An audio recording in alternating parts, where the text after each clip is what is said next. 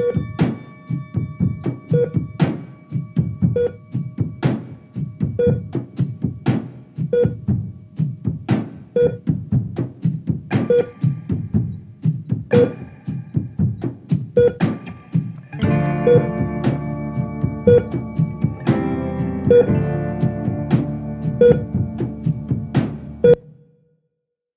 pessoal, bem-vindos ao quinto episódio do podcast Rio Guia. Eu sou Luísa, estudante do quinto semestre da Unifax.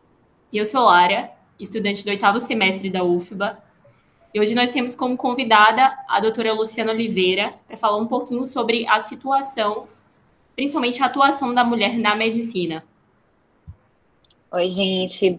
Muito obrigada pelo convite. Estou muito feliz em colaborar com vocês. Vamos lá, vamos conversar um pouquinho. Bom, doutora Luciana, se você pudesse apresentar também, falar um pouquinho da sua área de atuação. Tá, então eu sou Luciana Oliveira, sou endocrinologista formada pela UFBA, fiz clínica médica e endocrinologia na USP, de São Paulo mesmo, né, na capital, e depois eu fiz é, doutorado, um doutorado de sanduíche nos Estados Unidos, né, na Harvard, onde eu me especializei também em endocrino-reprodutiva, e sou professora da Universidade Federal da Bahia, né, para o curso de medicina e fono, né, porque eu sou do Instituto de Ciências da Saúde, eu sou professora de fisiologia. E é, desde 2000, né, quando eu voltei para o Brasil, e nesse intervalo eu fiz um pós-doutorado de novo em endocrinologia reprodutiva. E atualmente minhas áreas de, de inserção na medicina, além de ser professora da fisiologia, são de trabalhar com, com pessoas em situação de intersexo e transgeneridade, principalmente. Então, doutora, atualmente a gente tem observado muito que no meio acadêmico o número de estudantes mulheres tem crescido bastante. Como era na época da sua formação? As mulheres já eram maioria? É, eu formei em 94 e na minha turma nós éramos, era quase 50%, né? Assim, nós éramos um pouquinho a mais, acho que mulheres, mas era tipo, sei lá, 52, 55%, a diferença era pequena. É, mas depois, quando eu fui fazer residência, a, é, acabou que a área que eu faço é uma área que tem mulheres, principalmente, né? Endocrinologia é uma área que os homens que são exceção, né? Não nos mais velhos, obviamente que a geração anterior à minha, que tinha a maioria masculina mesmo, então os, os antigos chefes eram homens, mas as outras gerações, realmente, a maioria da, da endocrinologia são mulheres. Então, no, no, eu vejo um movimento não só da especialidade, mas do curso de medicina. Realmente, as mulheres têm talvez um perfil que se adeque mais ao curso da medicina, eu acho. Sim, da área de saúde, assim, voltado mais para essa questão feminina. Isso, exato. Não, e assim, o cuidar do outro, né? Se a gente for parar para pensar, Sim. as meninas são criadas dentro desse estereótipo, né? De serem, serem cuidadoras. E a medicina é uma área que o foco principal é realmente a atenção à saúde do seu paciente, daquele indivíduo, seja na prevenção ou seja no tratamento de doenças. Então, eu acho que isso já vem muito do que as mulheres querem fazer é, a diferença que eu vejo é que talvez, assim, meu pai também é médico, né? Meu pai é da turma de 61, então, são 60 anos de formado. A turma de meu pai, de 50, eram cinco mulheres. E as mulheres, naquela época, faziam mais enfermagem, e depois as outras profissões, tipo nutrição, fisioterapia. E aí a gente vai vendo que as mulheres vão aumentando percentualmente, proporcionalmente, né, até chegar nas turmas atuais, que realmente vocês têm uma, um percentual um pouco maior ainda, mas sempre com esse foco, né, do cuidado, da, de, de tanto prevenção quanto tratamento de condições que afetam a saúde.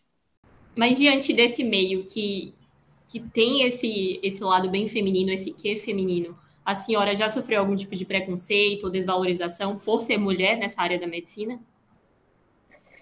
Olha, eu pessoalmente não, é, não, mas eu costumo dizer que eu também fui criada de uma forma para para saber me defender, né?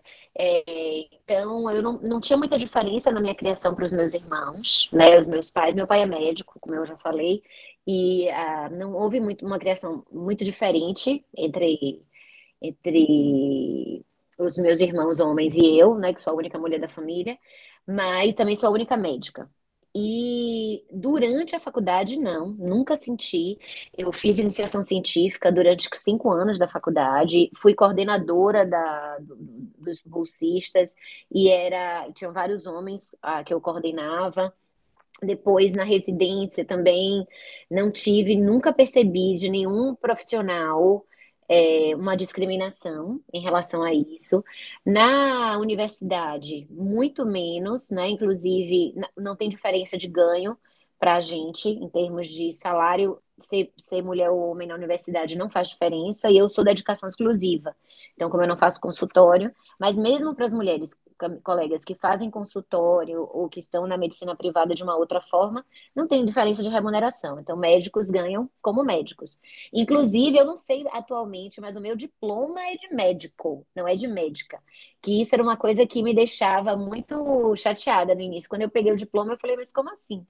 Que o diploma é de médico. Eu não sei se como é que sai agora, né? Eu não sei atualmente nos últimos anos se eles já corrigiram isso, é, mas o, o, o, título era de médico.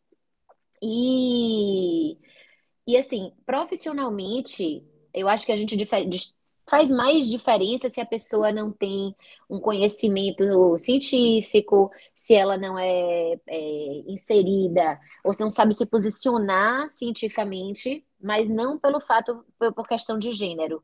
Eu não vejo essa diferença no meu dia a dia, é, inclusive porque eu, tenho, eu já fui chefe de departamento, já fui vice-diretora né, do ICS, da, do Instituto de Ciências da Saúde, no qual eu era responsável por liderar vários, vários homens, inclusive é, em, em algumas reuniões, a gente preside a reunião, né, o diretor em exercício, no caso, no meu caso.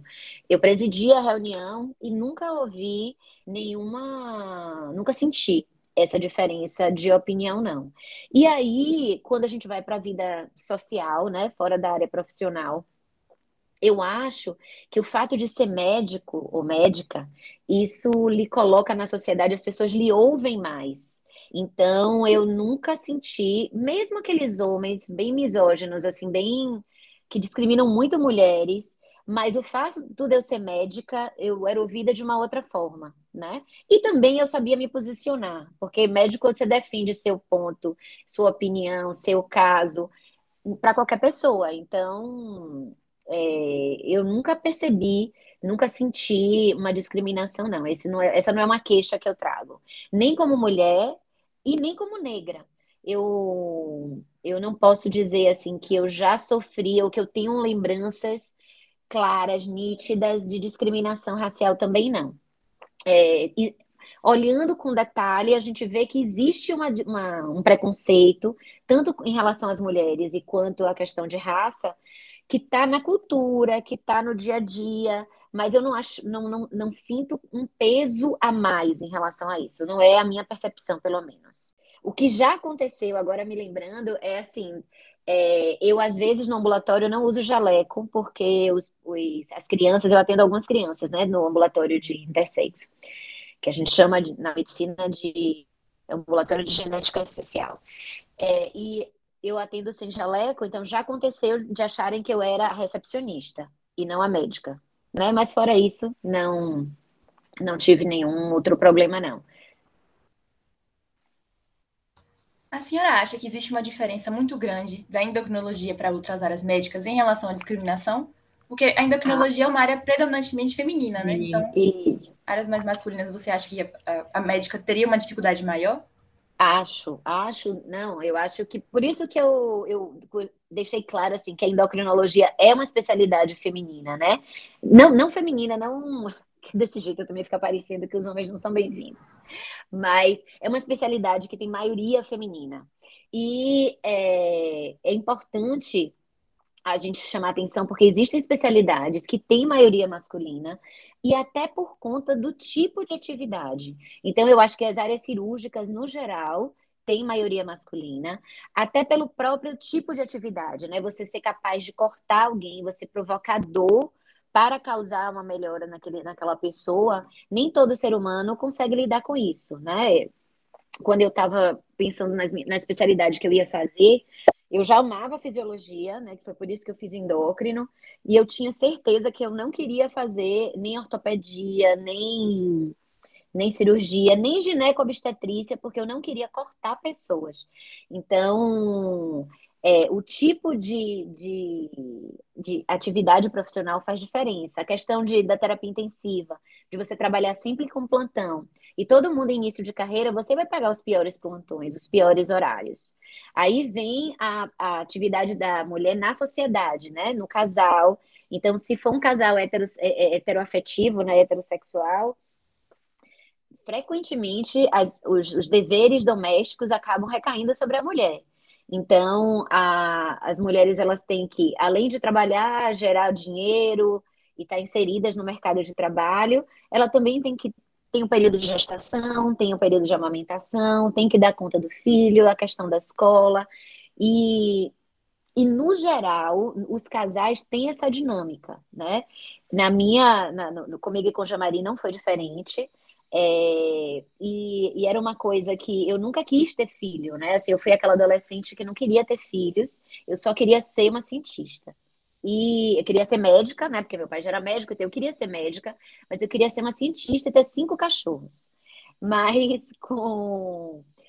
Depois que eu conheci Maria, ele queria muito ter filhos, então é, foi um plano que a gente acabou combinando ter, e esses filhos vieram como era combinado, depois do doutorado, eu tinha que terminar toda a minha formação, porque eu sabia que com filhos tudo seria mais difícil. Mas no dia a dia dos filhos, o homem ele desapega mais fácil. É aquela coisa do eu tenho um plantão, eu posso deixar meu filho com uma babá, e na minha cabeça isso não era uma possibilidade, né? Então eu, eu, parei, eu praticamente parei uma boa parte da parte científica da minha profissão na fase que os meninos eram menores, justamente para poder me dedicar melhor à criação deles. Né? E não que Gilmari não fosse um pai presente, mas é, alguém tinha que ser mais presente, alguém tinha que estar tá mais no dia a dia, mais na atenção é, detalhada, e isso, no geral, recai para as mulheres. Eu não sei se é uma coisa da genética da gente, né? Se tem algum cromossomo ou alguma, algum gene lá no, no cromossomo X que vai fazendo essa diferença, se é cultural, porque a gente cresce, o brinquedo que é dado para criança é uma boneca, para menina, né? É boneca, é coisas de casinha, é uma construção que a gente até hoje discute isso em relação à transgeneridade, que do, do papel feminino que é passado para a criança. Então, é muito difícil a mulher hoje dizer se, se ela é, é a cuidadora principal, porque ela já seria, ou porque ela gosta daquilo, ou porque ela foi treinada desde pequena para ter aquele comportamento. Mas é, durante o exercício profissional faz diferença sim. E eu vejo que isso acaba norteando a escolha de especialidade de muitas pessoas. Eu mesma tive um, momento que eu pensei em fazer terapia intensiva, porque na USP, o primeiro ano de, de clínica médica, a gente passava seis meses é, dando plantão nas UTIs. E UTIs excelentes, né? Uh, UTIs de primeiro, de primeiro mundo, praticamente, as UTIs da USP. E terapia intensiva tem muito de fisiologia, né? Os parâmetros, você tem ali todos os parâmetros para você ajustar para ter um resultado. Então, eu, eu achava aquilo muito interessante, gostava demais, mas daí eu pensei, mas eu vou passar minha vida inteira dando plantão, ou eu vou ter que chegar em algum momento, até eu chegar a ser a coordenadora do, da UTI, né, a passar visita horizontal, isso vai levar uns anos, que eu, são os anos que eu vou estar construindo minha família.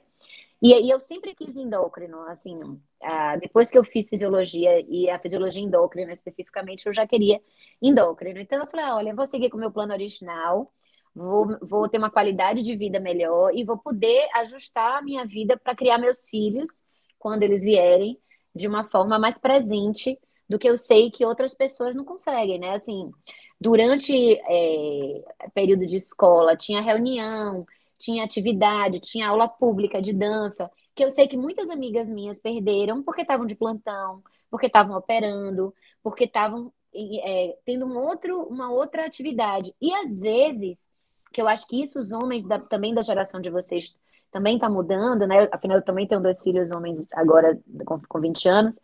É, eu vejo que os homens hoje, eles já não vêm mais da forma que os, os outros homens viam, né? Assim, mais antigamente, que ele ajudava a mulher. Ele já entende que ali existem é, são dois parceiros, cada um com seu papel, e se um não pode, o outro está ali para resolver, né? Então, a, eu, eu inclusive fui conquistando esse espaço, né? Até porque a minha criação e a de Jamari foram, foi, foram criações diferentes, mas eu consigo dizer assim que realmente, apesar dele ter um profissional muito forte. Ele também tinha uma, uma, uma, proposta de ser um pai presente, de estar comprometido com isso, e, e, de entender que não eram tarefas minhas que ele me ajudava.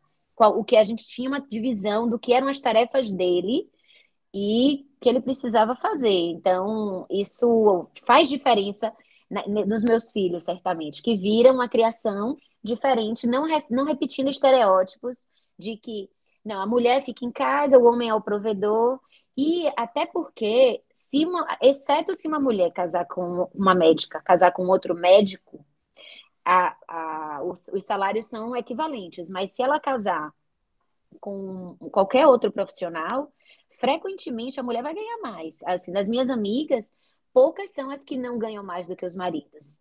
E, e ainda assim, muitas são as que vão cuidar de filho, vão, vão é, fazer dever de, de escola quando chegam.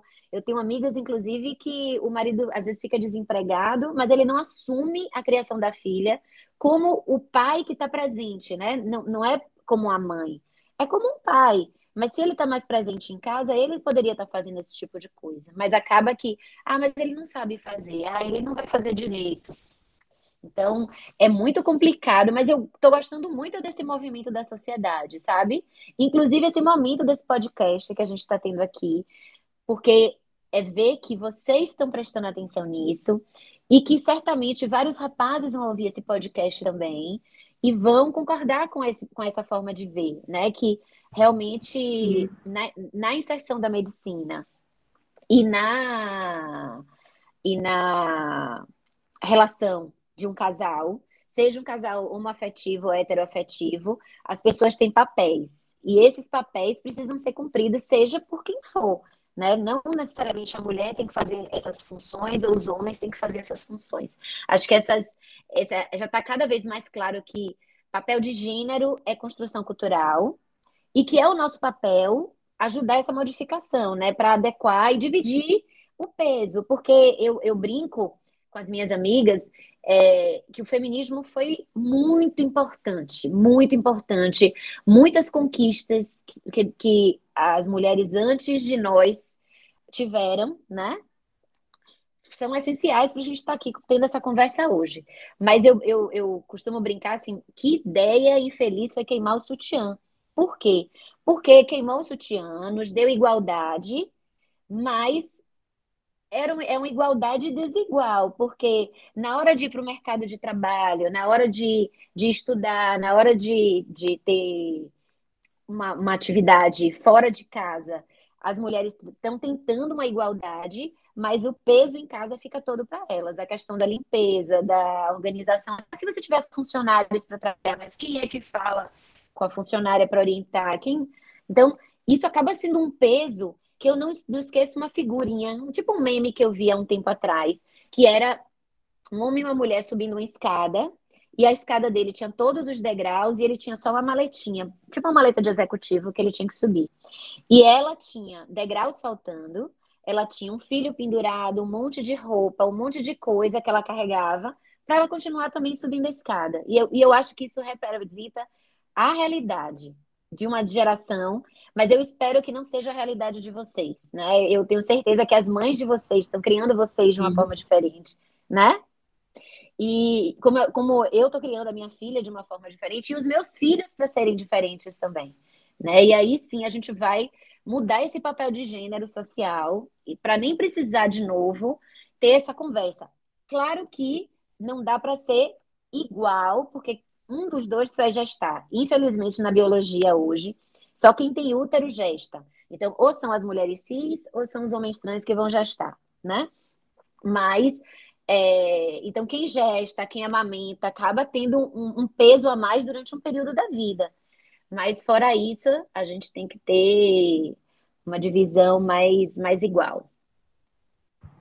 Com certeza, nós da Lamib consideramos muito importante proporcionar esse tipo de debate no meio acadêmico, para a gente poder conseguir também quebrar esses paradigmas sociais de que a mulher tem que ter um papel maior em casa, né? Que tem que ser. Hoje em dia não existe mais, não tem que existir mais esse tipo não. de situação, né? Certeza, não tem que existir mais isso.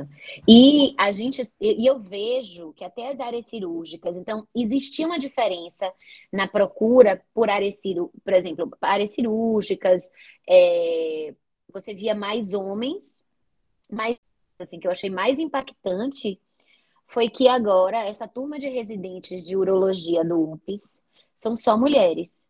E a urologia dentro das áreas cirúrgicas, ela era uma área pré, pré preferencialmente masculina, até porque como a urologia é vista por muitas pessoas como, é, como o equivalente masculino da ginecologia, então muitos homens não querem ir a mulheres para falar sobre impotência, né, para falar sobre é, infertilidade. Então, sempre foi uma especialidade que era procurada principalmente por homens. E, e, e poucas mulheres faziam, quando faziam, faziam urologia pediátrica, e agora a gente tem, inclusive, turmas de residência que só tem mulheres. Então, eu acho que isso é um sinal de que as mulheres podem sim estar em qualquer espaço e ocupar esse espaço profissionalmente na mesma qualidade, na mesma com a mesma capacidade que os homens têm, né? Basta a gente querer, basta ela achar que pode, acreditar que pode, que ela é capaz. Doutora, uma coisa que eu fiquei bem curiosa foi em relação à sua escolha, em relação ao endócrino, mas ir direcionada para essa população, mais da população trans. A senhora ah, sente que foi essa sua, essa sua mentalidade sobre a mulher, essa posição na sociedade que te fez sentir vontade por esse caminho? O que foi que te levou para esse caminho? Pois é, Lara, é interessante isso, porque muita gente me pergunta, porque eu não sou LGBT, porque eu não tenho, assim, pessoas pró tão próximas, mas na verdade eu cheguei na transgeneridade por causa dos meus alunos gays. A verdade é essa. É... Então, eu, eu, eu sou heterossexual, criada numa família, né, aquele, aquele modelo, né, numa geração que as coisas eram muito escondidas, não se discutia muito sobre isso. E daí, quando eu comecei como professora, os alunos se sentiam muito próximos para conversar comigo, pelo meu, pelo meu perfil, né, pela minha, pela minha personalidade mesmo, e o fato de que naquele momento a diferença de idade também não era tão grande quanto hoje, mas as, os alunos vinham conversar comigo no meu, na minha sala lá do ICS. E alguns alunos eram gays, e alguns alunos vinham justamente para desabafar, ver o aluno chorar, porque o namorado tinha acabado com ele, outro porque estava se entendendo. E como eles sabiam que eu trabalhava com intersexo, eu acho que na cabeça, e eu dava aula de fisiologia reprodutiva, na cabeça daqueles, daquelas pessoas, podia conversar comigo sobre isso. Primeiro momento, meu Deus, eu nem sabia que tinha tanta coisa no mundo. Mas, ao mesmo tempo, a, a, o meu lado de empatia foi uma coisa muito forte. Quando eu comecei a entender o sofrimento que existia por trás da, da, de ser uma pessoa LGBT, aquilo me mobilizou de uma forma. E aí eu, eu, eu dizia antigamente que eu não era uma ativista, porque eu não gosto do termo ativista, não gostava do termo ativista é, do ponto de vista político. Mas eu entendo hoje que eu sou uma ativista política no momento, enquanto indivíduo que está na sociedade, pelo papel que eu tenho, né, pela posição que eu tenho socioeconômica, que eu posso conversar, as pessoas me ouvem. Né? Então, eu percebi até numa reunião de escola, numa reunião de condomínio, as pessoas ouvem é, um médico, ouvem uma professora da UFBA.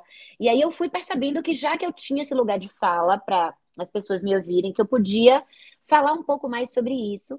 E daí eu soube que existiam as pessoas trans, porque até então Existiam as travestis, obviamente, mas na medicina não se falava sobre isso, né? Durante a minha formação, durante a minha residência, eu nunca atendi pessoas trans, é, exceto, assim, na emergência, que era muito ligada à violência ou ligada à infecção sexualmente transmissível, mas como endócrino, não. E daí, é, numa das conversas com, a, com esses meus alunos, eu fui entendendo que existiam as pessoas trans e que essas pessoas se harmonizavam por conta própria e que elas tinham uma expectativa de vida muito baixa. E isso foi o que me mobilizou. É, quando eu, eu falei, poxa, se uma parte da, do óbito dessas pessoas é por hormonização errada, por conta própria, eu consigo resolver isso, né? E o fato de estar na universidade, de trabalhar para o SUS, me dá, me deu uma, uma facilidade, digamos, digamos assim, porque o, a UFBA ela tem esse papel de estar sempre à frente, ou pelo menos ela tem esse dever de estar sempre à frente, gerando conhecimento, gerando gerando informação, trazendo modificações na sociedade, na prática médica, mas sempre respaldado pela ciência. E tinha a, a portaria do Ministério da Saúde que surgiu justo quando eu estava fazendo pós-doutorado. Então, quando eu voltei para Salvador, eu já voltei com o pessoal da Secretaria de Saúde me procurando para tentar montar, porque eu já tinha comentado entre colegas da, do Hospital das Clínicas que eu queria fazer isso, que quando eu voltasse eu queria além do ambulatório de intersexo, eu queria fazer um ambulatório de transgêneros. E aí eu já voltei com isso encaminhado. Não foi fácil. É, foram outros preconceitos que eu tive que enfrentar, né? Muita coisa para desconstruir, muita gente que tinha uma imagem de que os transgêneros iam entrar no hospital fazendo bagunça, com mal com, com roupas é, é, sensuais, sexys, né? Porque são pessoas que têm um estigma muito forte de prostituição, então as pessoas achavam que o hospital ia ser, que ia ser ruim para o hospital, né? E aí, à medida que a gente foi mostrando, trazendo, e a, a, coisa foi crescendo, e eu fico muito feliz, assim, de ver quanto que eu conquistei já com esse meu trabalho de formiguinha, né, do início, é, de, de ir formando a equipe, e hoje, em vez de, de estar correndo atrás de pessoas para trabalhar, para montar a equipe mínima que o Ministério exigia, hoje eu fico recebendo ligação de gente querendo trabalhar com a gente, querendo colaborar, porque realmente ganhou uma dimensão muito maior. A, a atenção à saúde e à transgeneridade hoje é uma pauta muito séria, apesar da gente estar numa corrente muito conservadora, né? Existe uma, uma vertente que eu fico triste de ver, que a gente está querendo retroceder em algumas conquistas, que eu acho que não deveria. Mas, por outro lado, é, existe uma, uma, uma grande parte da população que está aberta a ouvir, a tentar não agredir alguém, né? Porque na hora que você não respeita um nome social e usa o nome que aquela pessoa não quer ser chamado ou chamada, aquilo causa muito desconforto e aquilo é uma violência para ela. Então, e são os apelidinhos, essas coisas que a gente está vendo que a sociedade está desconstruindo. Por quê? Porque a ciência já mostrou, tanto ciência humana quanto ciência biomédica, que isso está causando mais danos à humanidade do que benefícios. Então, é... e assim, agora eu acho que o fato de ser mulher me ajudou, porque eu acho que eu fui melhor acolhida pela população trans por isso, sabe? Por ser mulher e por ser negra. É, não que eu ache que é, pessoas que não são negras ou que os homens não seriam bem acolhidos, né? Inclusive, hoje, um dos médicos que trabalha comigo é José Antônio, que é um homem branco. Então, a, a gente tem, não, não é por isso, mas eu acho que muitos tinham uma coisa da identificação. E, e eles falavam isso para mim, eles e elas, sabe? Assim, não, mas eu fico muito feliz da senhora ser uma médica negra, né? Assim, é, é, validava mais. Então. Com uma representatividade que tinha também. É, exato. E olha que eu não, nunca fui, eu não fui criada com essa coisa do, da, do negro, da. Que eu sou, eu sou misturada, né? Como todo brasileiro. Então, ah, tem sangue indígena, português e negro. E, e, e, eu não fui criada com essa coisa de raça ou de fortalecer isso. Mas eu percebo hoje que isso é importante. É importante para os meus pacientes, né, que sentem que tá sendo, estão sendo tratados por uma mulher negra, e também para as minhas alunas, né? Eu acho que isso isso fortalece muito, assim. Eu não tinha essa noção, até conversar com algumas pessoas, algumas, alguns alunos, é, e, e, e ver como para eles e elas era importante assim ter, ter uma mulher negra como professora, sabe, com um currículo bom, que conquistou determinadas coisas. Então, eu hoje falo sobre isso, né? Que antes eu nem falava sobre isso, eu não trazia como pauta. Mas é, eu acho que ser mulher fez essa diferença, né? Essa coisa do querer cuidar e cuidar de quem está numa condição tão desfavorável. Bom, então, para finalizar, qual mensagem você deixaria para os estudantes que estão vivendo esse desafio de estar entrando na área de medicina? Queria deixar como mensagem para as mulheres que estão na faculdade de medicina que essa é uma profissão maravilhosa, que nos dá uma inserção, uma capacidade muito grande de cuidar do outro no sentido de melhorar a sua saúde, tanto na prevenção quanto no tratamento, mas que nos coloca também na sociedade num lugar em que a gente pode conquistar para quem, para quem precisa e quem deseja conquistas é, socioeconômicas também é uma excelente profissão. As mulheres podem estar em qualquer dos ambientes, né, em quaisquer dos ambientes médicos, no sentido de podem fazer cirurgias, podem ser ortopedistas, podem fazer neurocirurgia. Inclusive, a gente tem uma ex-aluna que é uma neurocirurgia maravilhosa, que sofreu preconceitos como mulher negra e está muito bem inserida no mercado profissional em São Paulo.